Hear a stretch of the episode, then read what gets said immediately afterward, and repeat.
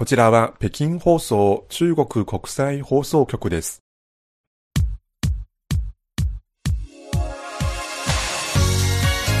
皆さんこんばんは。ハイウェイ北京中国情報ラジオ火曜日ご案内の大正円です。こんばんは、西宝です。5月も半ばになりました。はい北京は少しずつ夏めいてきました。そうですね。もう緑も本当に綺麗な緑になりましたし、気温がどんどん上昇していますね。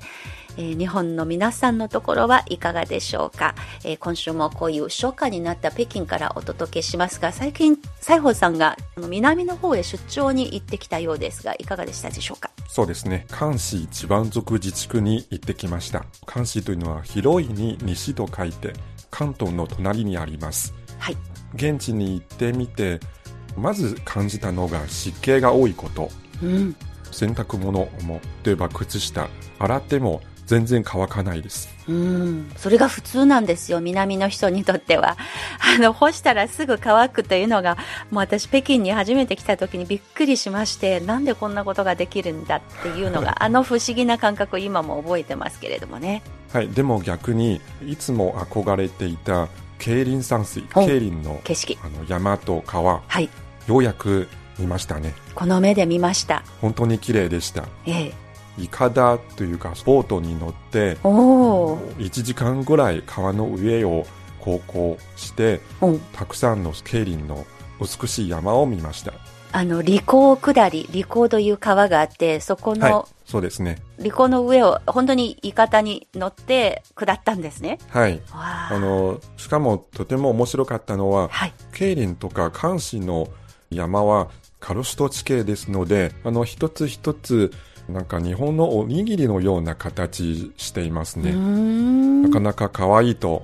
おにぎりよりうんと尖っていてうんと尖らした おにぎりというかニョキッニョキッとした感じ、はいそういうイメージですねそうですね。中国では小学生の時から国語の中国では語文課本語文というふうに言いますがその語文のテキストには必ず「競輪の山水は天下一」とそういうタイトルのエッセイを教科書のそのテキストに入っていますのでどの人も大体憧れてますよね。はい。佐藤さんはもうこの年になって初めてようやく目にしたんですね。そうですね。まあ中国人でありながらちょっと恥ずかしいですね。はい。はい。まあ、あの、競輪、そしてチワン族、そして私、監視というと、ロース粉だとか、うんビーフンだとか、そういうのを思い浮かびますが、はいえーそれからものすごく歌とか少数民族、チワン族のその、山歌民謡というのが豊富な地方と、そういうイメージがありますよね。はい。ということで、今週の番組のメニューをご紹介いたします。えまず、旬な話題では、メーデー連休中の中国の消費状況から読み取れるメッセージと題して、えー日本人スタッフの成海美希さんからの質問にお答えするという形でご紹介します。そして後半は先週に引き続いてラジオ座談会です。上野千鶴子ブームと中国のフェミニズムの今の後編をお届けします。今回はチワン族自治区に関する話題でしたので、ここで私が選曲しました。蒙古族出身の女性歌手ですが、スチングリラさんの歌。しかし歌っているのが漢詩チワン族の民謡です。山歌好比春江水。山歌は春の小川のよう。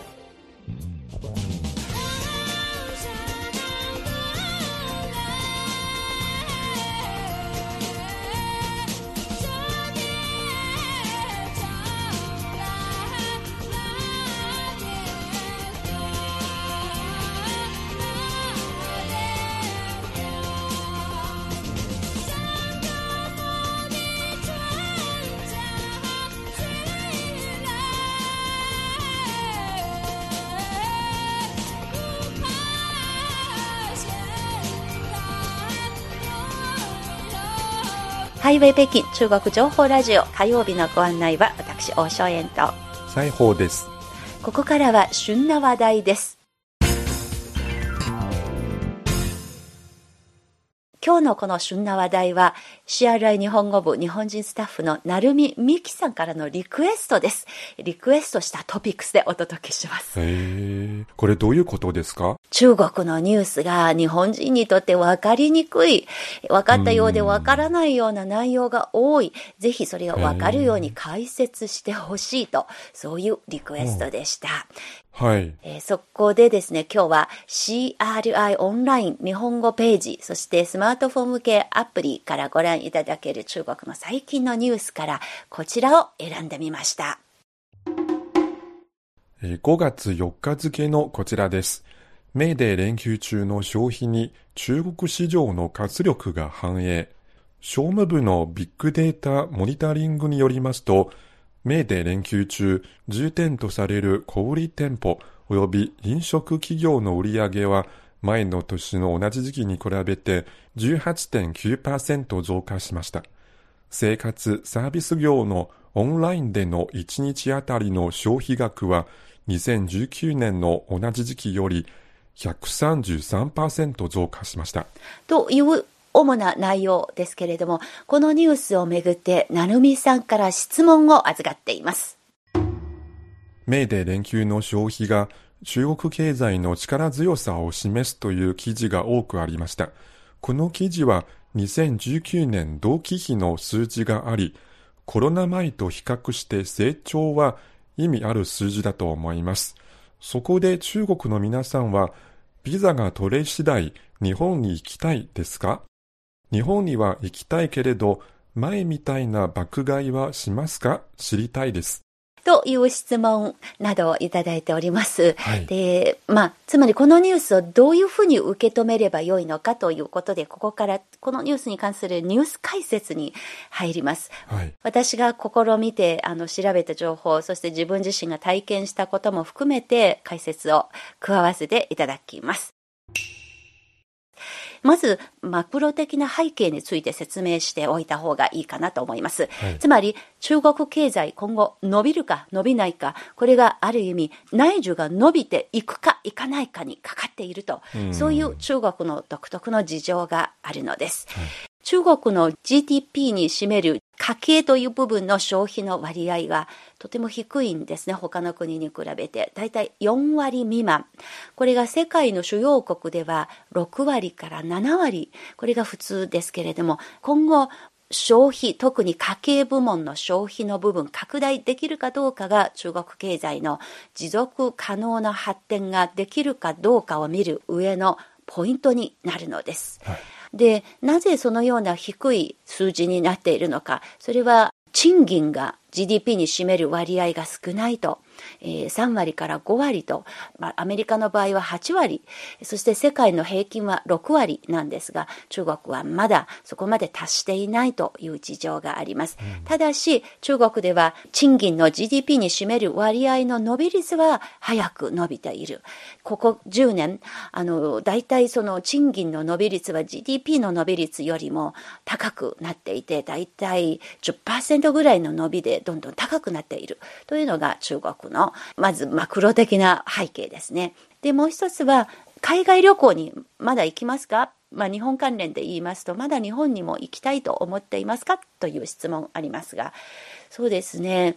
はい、これは私たちの同僚とか、あの、の中にも随分いますし、まあ、それから、あの、知り合いの中にもですね、あの、随分海外に行って戻ってきている人たちも随分いますし、ただ、ただ、現時点で言いますと、中国と日本との間の便数がまだコロナ前にのように増えていない。それから価格も、あの、安いチケットがなかなか手に入らない。まだ、ものすごく大勢で日本に行けるような状況じゃないと。それからビザの申請状況についてですが、旅行者で仕事している関係者の話では、まだ今、コロナ前のように手続きが便利じゃないと。例えばその、ビザを申請するときにどのぐらいの年収があるのか、それも一つの参考基準になってたりとか、まだそういう意味では完全に緩和になっていない。そういう面がありますね。ただ一方ではビジネス層からまずあの真っ先に日本とか他の諸外国に訪問を始めている、まあ、出張ということもあるし、それから一つ大変ユニークな形ですが、先進国へ行ってビジネススクールたちのその留学の旅というものが随分、あの、いろいろ企画されています。創業者、企業の経営者など、まあ、イノベーションをするにはどうすればいいのか、日本の知恵、まあ、それからイスラエルだとか、そういった国々、さらにまあ、アメリカも含めて世界のいろんな先進国で、このイノベーションとか、あるいはその、ある特定の分野の最先端の研究はどうなっているのか、それを聞きに行くための留学ツアーというものが、ビジネススクールのカリキュラムとして、まあ、これコロナ前からやっていることですので、3年間行けていない部分をようやく海外行ってもいいようになっているので、その部分のニーズがかなり高まっていると、そういう、まあ、知り合いからそういうことを聞いたりしています。さらに、買い物についてですが、私はこれは復活すると思います、爆買い。何をもって爆買いというのか、ちょっとその物差しというものが私にわからないですけれど、つまりその日本に行って買い物するかどうかという質問ならば、はいうん、あの、私は、あの、はい、たくさん買い物してくるというふうに、あの、思っています。なぜならば、例えばの話なんですが、その中で一つ絶対にニーズがあって回復するだろうと思っている部分は、ブランド品ですね。中国国内で買うと、やっぱり税率のこともありますので、あの、日本で免税で買うと随分お得になるとそういう話を聞きますので、ですからこの部分は本人が行かなくても知り合いとか友達とかが行くときに、お願い、これを買ってきてくださいという形で海外から代わりに買ってきてもらうと、そういう話もよく聞きますので、中国国内でも海南省とかに行けば安いあの免税商品買えるとか、まあ、そういうことも聞きますので、だから日本に行って買買うことに限らず、まあ、いろんな、まあ、諸外国、あるいは中国国内など自由貿易港である海南省で買ったりとか、やっぱりそういう話を聞きますと、とにかくその海外との交流には中国人はコロナ前と変わらず憧れがありますし、そしていろいろお買い物に関しましても海外のものが欲しいと。えー、それから私たち日本語を専攻してますので、この前あの日本に久しぶりに行ってきた友達から、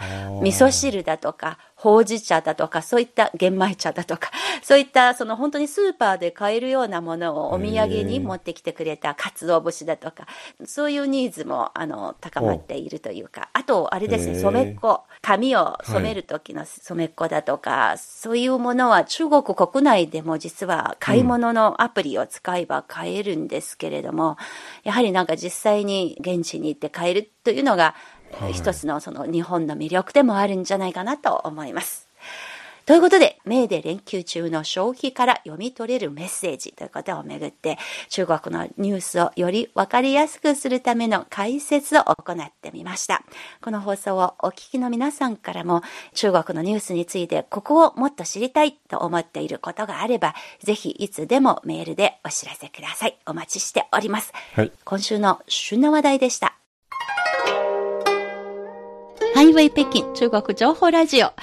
ここからは先週に引き続いて、上野千鶴子さんという日本人の社会学者、そして中国のフェミニズムというタイトルなんですけれども、今回も先週に引き続いて、えー、日本語部の読書家のこの人に参加してもらいました。こんばんは。はい、えー、皆さんこんばんは。主講です。よろしくお願いします。はい。CRI 日本語のスマートフォン向けアプリカンカン、K-A-N、K-A-N、カンカンの運営担当の主講さん、今回も引き続きよろしくお願いいたします。よろしくお願いします。さて、ということで、上野千鶴子さん、中国で人気があるということですけれども、あの、読書家の主講さんがなぜ人気なのか、いかがでしょうか？はい。まあ、根本的な理由をまとめると、まずは今自由にライフスタイルを選べる女性が多くなってて、まあ、女性であることが何を意味しているかについて自覚できるようになったということ。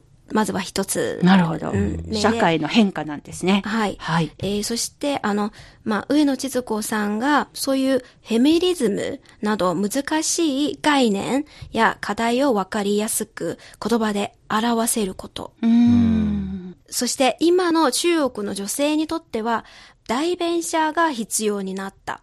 代弁者が必要というのが、つまり私は女性としてこの社会を生きている上に、何か支えとなっているものを求めている中で、上野千鶴子さんの本がちょうどタイムリーに姿を現したということって、非常にニーズがあったという意味でしょうか？そうですね。男女平等など、あの、まあ、昔よりは今も随分マシになったと思いますけど、はい。やはりもうちょっと高い段階に上がらないといけない時代が来たというふうに感じてますけど、うん。単純に男女の平等を求めることではなくて、まあ、そういう日常生活ではもう、明らかに男女不平等とか感じられないと思いますけど、やはりもやもやを感じるところがあって、そういう時のためにあの、上野千鶴子さんが言葉を与えてくれたという感じですね。ああ、もやもやと感じているものを上野さんが、はっきりとした表現で、それを突き破ってというか、それを見えるような形になって表現してくれた。そうですね。そういうことなんですね。はいうん作品もその発言も。うん、はいなるほど。はい。そして、あの、今、インターネットというルートがあったから、近い距離で上野千鶴子さんと会話ができるようになりました。それがすごく言えていますよね。はい。はい。ソーシャルメディア、国境がありません。はい。そして、まあ、国際電話じゃなく、もうビデオ通話もすごく簡単にできる時代ですので、身近な存在として対話できるような、そういう相手なので、決して遠い日本という国で、はい。あの、活躍している女性学者という、そういう扱い方じゃなく、対話したければ、来てもらって、オンライン、画面越しですけれども、、はいろいろ質問を直接ぶつけることができる。はい。はいそういうポジションもものすごく上野千鶴子先生のブームを作り出した一つの背景と言えますよそうね。ですはい。さて、ということで今回が中国におけるフェミニズム。ちょっとこのフェミニズムという言葉が重々しくも感じますけれども、まあうん中国における女性を取り巻く現状ということが今回のこの雑談のテーマなんですけれども、はいはい本題に入る前にまずお聞きします。あの本日3人のうち唯一男性代表になっている西郷さんですが、どうですか？その男性女性平等でしょうか？そうですね。男性の視点からこの問題はどういうふうに考えてますか？はい。あの、実は前回の番組の収録の時も思ったんですけど、はい。こういう、どちらかというと女性の話題を皆さん話しながら、私唯一男性として参加して、ちょっと言いづらい気持ちもあったんですけど、決まりが悪そうな思いしたんですね。はい。今の中国社会、私から見れば、あの、男女平等がだいぶ進んだと思いますね。はいうんあと、ところどころ女性の方が男性より地位が高いというふうにも感じます。まあ昔から女性が天の半分を支えるはい。という、まあそういう、まあ新中国になってからの考えがずっと私が子供の時にもそれをずっと聞かされて育ちましたけれども。う言葉ありますね。はい。はい。だから私は決して男女が不平等であるべきとは思ったこともありませんし、はいはいただ女性が上にあるというふうに思ったこともないんですけれども、具体的にどういったところがその男性の西郷さんの目にそういうふうに映ったのでしょうか？はい。あの、すごく面白く感じたのが、はい私、ま、ほぼ毎日、あの、マイカーで通勤していて、はい。あの、いつも運転している時に街中の様子を観察しているわけですけど、ほうほうほそこで気づいたのは、横断歩道に関することですね。横断歩道を今の。はい、中国の交通ルールでは、横断歩道の前に来ると、はい車は必ず止めておかなければならない。要するに、歩行者を譲らなきゃならないですねこ。れ、ここ10年ぐらいの変化ですよね。はい昔は、あの、車の間をうまく上手にくぐり抜けて渡っていくのが主流でしたけれども、はいはいはい最近は止まってくれ進歩しましたね。くれる車はいがほとんどというか、どんどんどんどん増えていますよね。はい。そうしたときに、どちらかというと、女性が横断歩道を渡ろうとしているときに、ほ割と車の運転手たちが譲るわけです。う、ん？という譲りますことは、男性が 渡ろうとするときは、あもちろん、お年寄りとか子供たちはもい譲られますけど、んでも男性の場合だと、そうとは限りませんね。あの、男性はどうしても体力があるからもっと待ってもいいとか。あの、多分、はい。あの、男性が渡ろうとしているのを見ると、お前もっと待ってろと思う人もいるかもしれません。ねですので、あの女性の方が守られている感じがしますね。シュコさんどうですか？その見方に対して。うーん、そうですね。確かに男性よりは女性が子供を、あの、う老人、障害者はい。は新傷者とか。みんな歩くのが遅いはい。のが事実で、うん車を止めて譲ってあげるのが、あの、一つの親切、すごい親切だと思います。まあ、弱者、そういう人たちを守るうんという視点から見ると、まあ、男性が不平等に扱われたのではなく、はい。やはりその、弱い立場の人たちを守るのがう、ん。まさに平等ですね。あるいは公平？公正？あはい。そうそうそう。体的にはもうあの、違いがあるから、はいそれをあの認識して、うんあえて譲ってあげるのがはい、すごいいいと思います。優しいと思いますね。はいうん決して男性を譲らないのはなないと思います。まあ、これ一応、裁縫さん流のユーモアとして聞くことにしまして、あの、主公さんはどうですか？これまでの人生の中で男女不平等だと、そういう場面に出くわしたこととかってありました？ありますね。うん例えば？例えば、あの、25歳を超えたら、結婚を催促さうれる。ん。男性も一定の年齢過ぎれば、そうですもう催促されますよ。サボさんも、私も結構私もそうでした。はい結構はい あ、そう。サボさんも言われました。ですよ。はい。うんつまり、まあ、年齢の違いがあるかもしれないというところに不平等を感じたわけですあかあ、。そうそうですね。女性はだいたい25歳、大都市だったらもう30歳を超えたら、家族が焦り出しますね。そうですね。うんいつ結婚するんですか？みたいな。はい。めどでも。うん。男性はもうちょっと上になっても、お金と仕事さえ持てれば、若い女性をお嫁としてもらえるという。ああ、なんとなくそういううん感雰囲気じですねありますよね。うんはいなるほど。そこが不平等を感じた。はい。そして、その、30歳近くあるいは30歳以上の女性が就活するのが大変。会社はもう、あの、はっきりと30歳以上の未婚女性を募集しないとは絶対言わないんですけど、うちには出しませんが、そうそうそう。でも、就活をしたら、例えば、同じ能力を持ってる女性と男性、年齢が一緒のであれば、やはり、あの、そういう見えない差別をされてしまうということがありますよね。そうですね。そこが一番ですよね。さて、まあ、本日のテーマは、女性の立ち位置、女性の社会での立ち位置ということがテーマなんですが、フェミニズムという視点から今の中国を見ると、まあどういったような時代背景が特に主さんの方が気になっているのですか？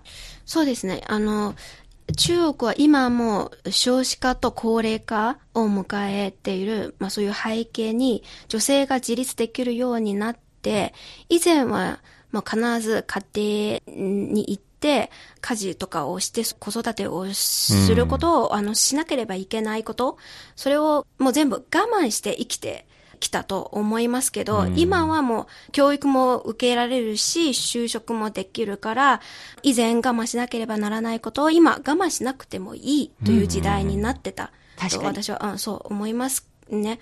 じゃあ、その生き方を、じゃあ、変えようって思った時に、じゃあどういうふうに変えるか、自分の好きなライフスタイルは何ですか？どうやって選ぶかという、いろいろ考え始める女性が多くなりましたね。うん。そして昔はもっと不公正に扱われましたけど、平等じゃない扱い方。そうですね。弱者は声を出すルートがなかった。あるいはその狭かった。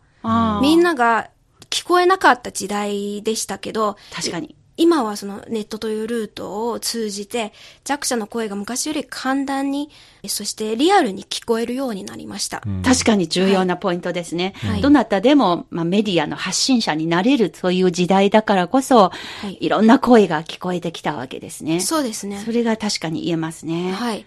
ですので、まあまあ何百年前に女性はその教育を受ける権利、就職する権利、はいまあ結婚しない権利、あるいは結婚相手を決める権利などすらなかったけど、今はだいぶ進歩してきて、はい。でもまだまだ足りないですねん。ちょうどその上野千鶴子さんがブームになったそういう背景にあるのは、中国の女性の進歩的な考えうん。ですね。うんまあ、私もその辺に非常に同感と思ったのがですね、社会のあり方がものすごく変わったこと。はい。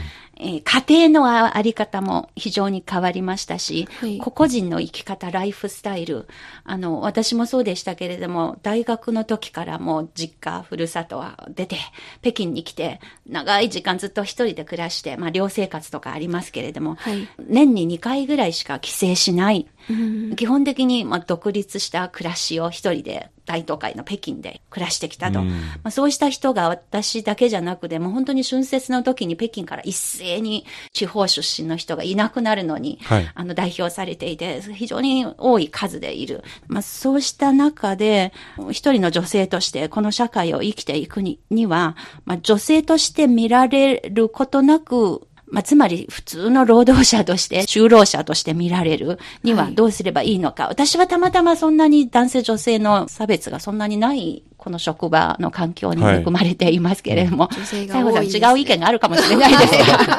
あ 男性の数が少ないとか、そういう点があるかもしれないんですけれども、まあ、社会のあり方が変わりました。それとですね、ものすごく女性の進出が増えている。そして、その中で、職場の上司だからこそのそういうパワーハラスメント。の中にたまたま男性女性の場合だと、やっぱりそのフェミニズム、ジェンダーのことになります、なりやすいし、そうですね、その MeToo 運動というのがありまして、その、まあ、セクハラのこととか、それがいろんな場面で起きたりすると、それがメディアで取り上げて報道されたらば、まあ、ゆくゆく全部その女性としての権利、どう守っていけばいいのかということにつながるわけなんですが、そういう一連の出来事があって、実はこの私たち収録している今日の昨日にも、やはりあるフェミニズムの本を出版しているブランドがですね、創業者の一人がパワハラというかセクハラの疑惑に、があったということが発覚されて、まあちょっとした騒ぎにもなっているぐらいですので、自分たちが女性主義、フェミニズムを、それを一つのブランドにして活動してきているところの管理職の一人が、なんと自らも実は女性は自分が力で操ることのできる対象だと。そういう考え方があるということを発覚されたところに対する失望感。そういうの皮が。ありますよね。だからやっぱりその、社会そのものがものすごく変わっている。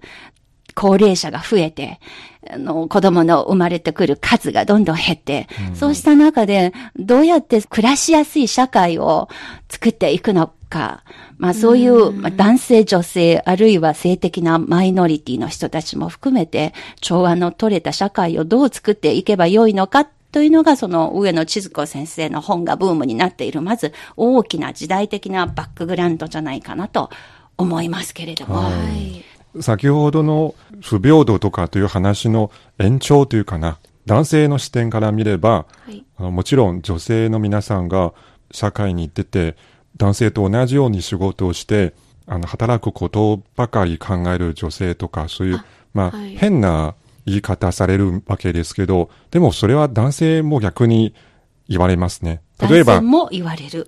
例えば逆の場合、もし男性が家事とか育児、子育てばかりして、はどちらかというと家庭を中心にした生活をしているなら逆にこの男性、育児なしとか言われ、言われ、育児してるのに育児なしと言われるんですね。言われることありますね。なるほど。はい確か一般的には、男性はもうしっかりと外ではい。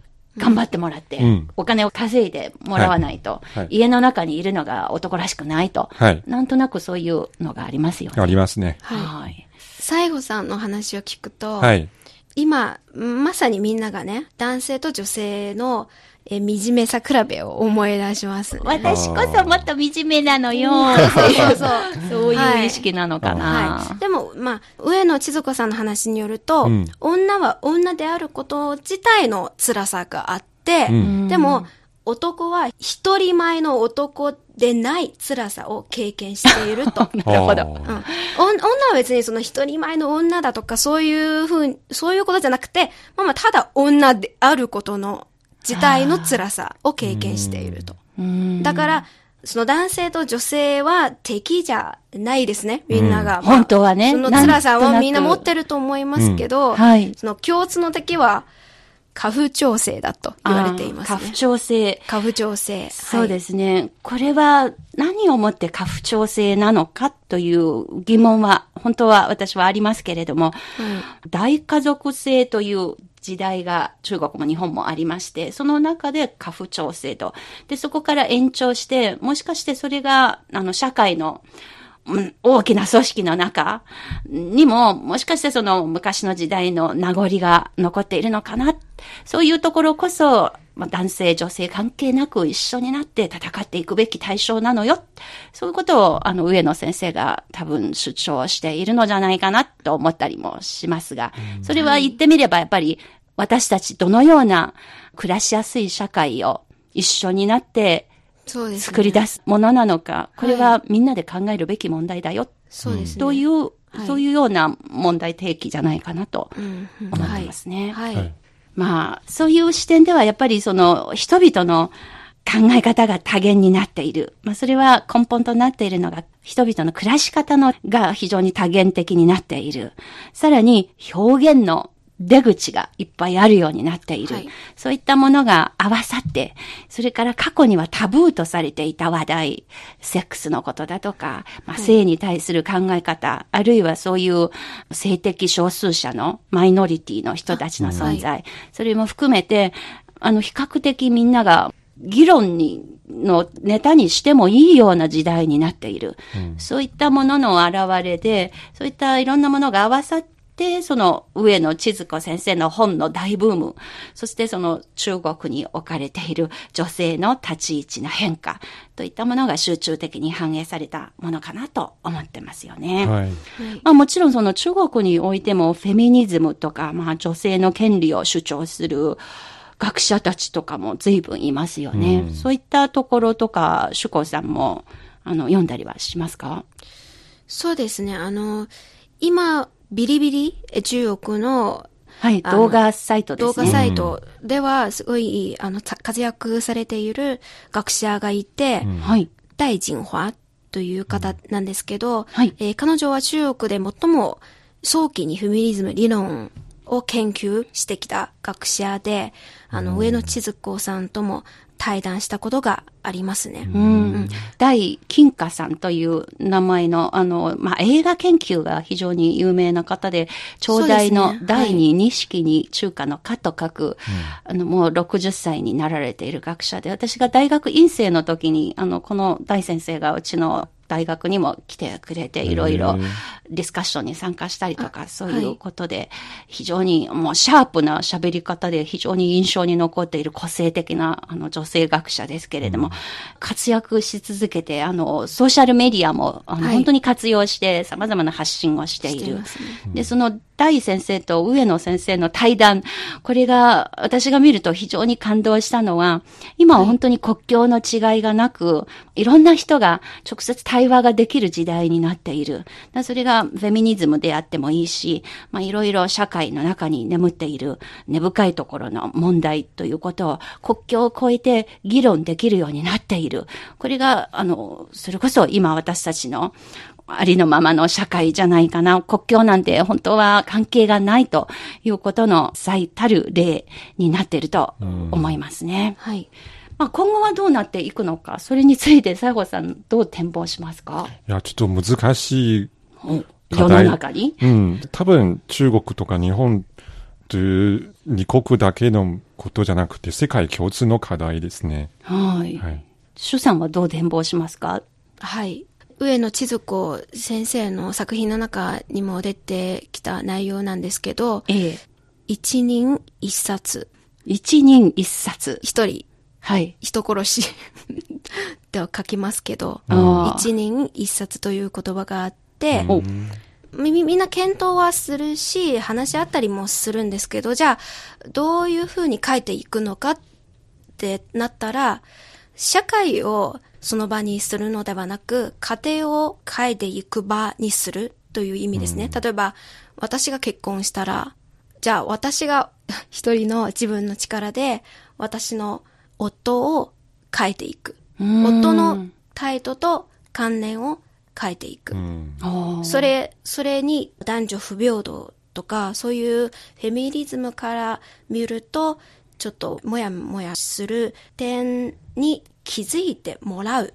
うん。だから、この私の一人の力で一人を変えていく。それは、一人、一社、一人一冊っていうんで、ええで、みんながそうしていくうちには、じゃあ家庭が変えていくなら、社会も変えていける。うん。というのは、まあ、本当に実践的でやってみようかなって、今、思いますけど。なるほど。じゃあ、その、殺すというシャツの字使わなくてもいいですね。あそうです。ちょっと、怖い怖いんですね。ちょっと、殺必殺技。人を殺すのではなく、うんそういう力を出す。古い観念、古い思いを殺す。うんああ。殺して新しい思想が生まれてくる。うんなるほど。というふうに理解してますけど。なるほど。はいまあ、それぞれいいところをあの着眼して、先立っているような表現じゃなくて、ただし、その古い慣習とかそういうものをやっぱり切り捨てた方が良いという気持ちが込められている表現。はいまあ一人一人の力、自分の身近からできることを始めようと、はい。そういう、あの、ことを主張した